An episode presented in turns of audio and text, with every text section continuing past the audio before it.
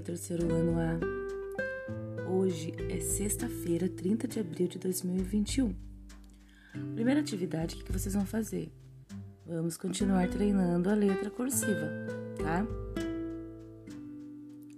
Em seguida, vocês vão recontar a história dos três jacarezinhos que a professora contou.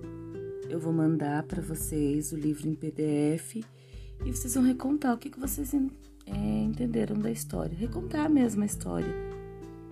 Bom, é muito importante vocês recontarem a, as histórias, porque vocês vão é, melhorar o vocabulário, melhorar a linguagem, melhorar a escrita, né? conhecer novas palavras, tá bom? E na atividade de hoje, hoje é dia de artes.